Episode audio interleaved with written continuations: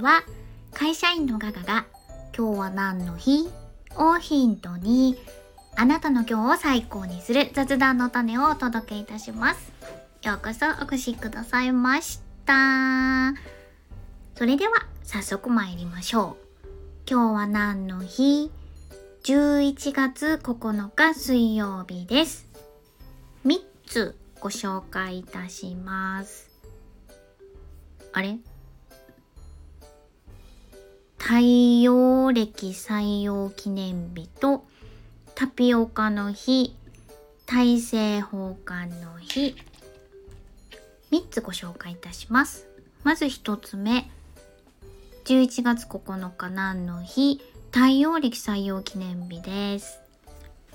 1872年明治5年11月9日に明治政府がそれまでの太陽太陰暦括弧して天保暦をやめて新暦となる。太陽暦を採用する御事のり。証書御事のりの書を布告したことにちなんで記念日が制定されております。太陽暦の採用により旧暦太陰暦の明治5年。12月2日が新暦の太陽暦だと1872年12月31日にあたるため明治5年の12月2日の翌日は明治6年の1月1日にする調整が調整がなされました。どういうこと？調整がなされました。そのため日本においては専門家によりますと、えー、1872年って明治5年ですね。明治5年の12月3日から12月30日までの28日間は実質的に存在しないことになっております。えー、いいの？どういうこと？こう合わすためにこんなに28時間 キュッてカットしちゃったってこと？すごい編集しちゃったの？あの、歴史の中から専門家が存在しないって言ってはるから、思い切りましたよね。え？そう。すご。すご。合わすために消しちゃった。ちなみに今日世界の多くの国で採用されているグレゴリオ暦は太陽暦の一種と位置づけられております。いや、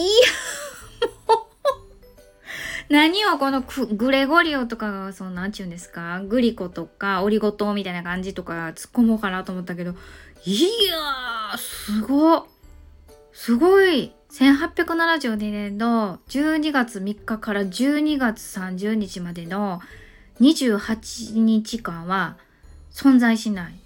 実質的に存在 えー、どういうこと？日本すごすごい。これぜひ今日のちょっとしたニュース、雑談、おはようの次に言っていただきたい話題ですわ。すごはい、では2つ目。タピオカの日。台湾で人気のあったタピオカミルクティー。ちょっとこう漢字で書いてあるの雰囲気で見ますね。雰囲気で。陳州のおさん。わからん。多分こんな感じです。タピオカミルクティーが2002年11月に日本で初めてチルドカップ容器として製造販売されたことと当時の販売されていた商品がキューポン、うん、アルファベットの Q に PON キューポンと呼ばれていたことから Q とポンの語呂合わせにちなんでタピオカや飲料などを展開している安曇野食品工房株式会社が11月9日に記念日を制定しております。え ?9 ポンって9は9ですけどポンって11なんですか？これどう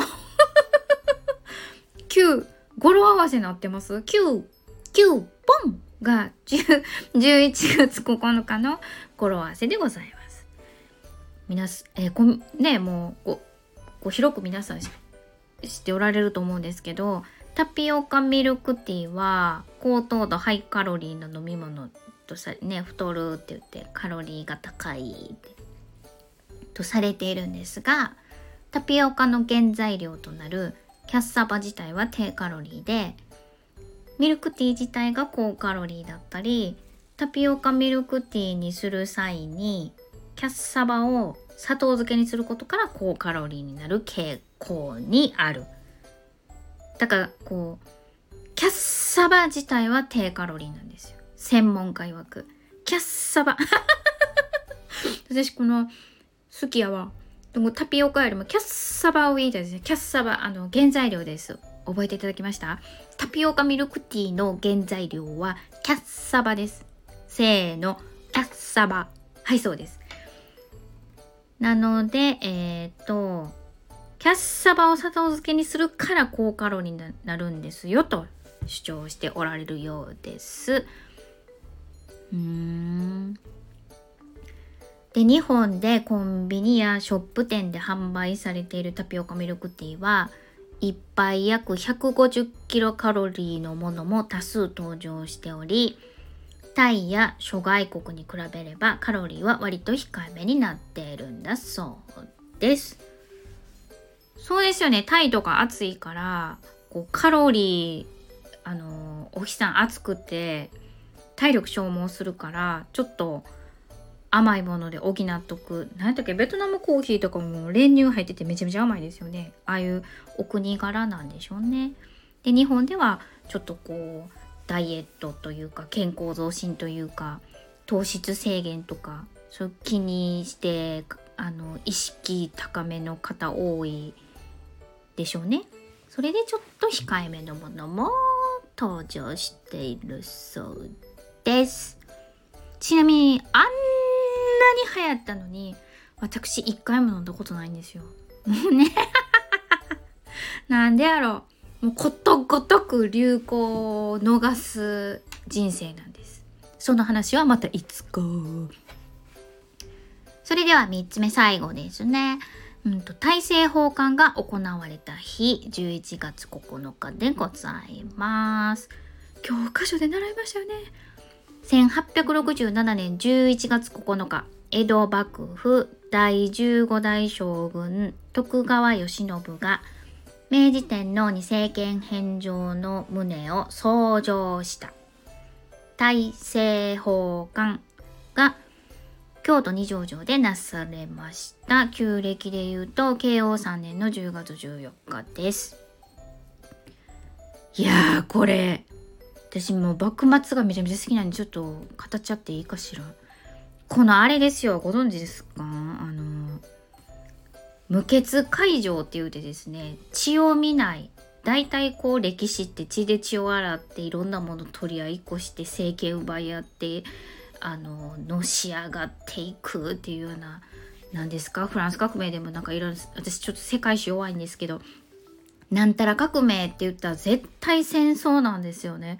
それがこの大政奉還っていう名前がそのなんたら革命っていう名前ではないんですけどあの徳川幕府から朝廷にあの政権を返上するっていうことなんですよね。だから政権が変わるのに無血解除血を見ない見せないで言葉だけで返します。あ書面ですけどね。あのお返ししますって言って江戸城を引き渡したんですよね会場城を開けてこれはもう世界史で稀に見る素晴らしい、なんつうんですか？もう言葉が浮かびません。紳士的、進歩的。素晴らしい革命なんですよ。革命なんだけど、日本人もあんま知らん人が多いんじゃないのかな。っていうのは、これはうちのめっちゃインタリの兄上からの受け売りです。でもこれね、あの私の大好きな坂本龍馬がもっそい一役になってましてですね。坂本龍馬だけがねそうなんか自分とこ自分の班に政権こっち転がり込んでけへんかなとかまあみんな企んでたんですよ。あの天下の最後高森さんも。あの長州の木戸孝允もみんな薩摩長州我が藩に政権をもたらしたいっていうやっぱちょっとあったんですよね。それが龍馬だけがそういうのがなくてこんななんか内輪もめ日本で内輪もめもめしとったら欧米諸国につけ込まれて植民地化されるやんかっていうことを危惧してですねであの薩摩藩と長州が二大勢力やったんでね強いからそこでなんか武力行使して江戸幕府から取り上げるぞとかっていう前にもうそのごちゃごちゃする前にシャーと朝廷に返してっていうのを盟友かつ海舟がうまいことこう幕府側で立ち回ってくれてですねこの理想的な大政奉還が行われた。のが今日。すごいわ。これちょっとなんか「おはよう」の後にめっちゃ言いにくい話題ですけど今日なんかガガが 熱弁しとったでみたいな感じで。ちょっと言っていただけたらな。なんて思います。それでは今日はこの辺りにいたしましょう。3つご紹介したのもう一度。えー、太陽暦採用記念日。タピオカの日大政奉還の日でございました。今日なんか喋りそうなんてこんだけ熱弁しといてなんかタピオカが確率高そうな気するんですけど何か皆様の心に残る話題がございましたら幸いでございます。お相手は笑いで日常を科学する会社員のガガがお届けいたしました。たん。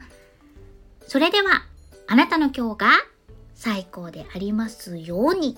また明日。バイバイ。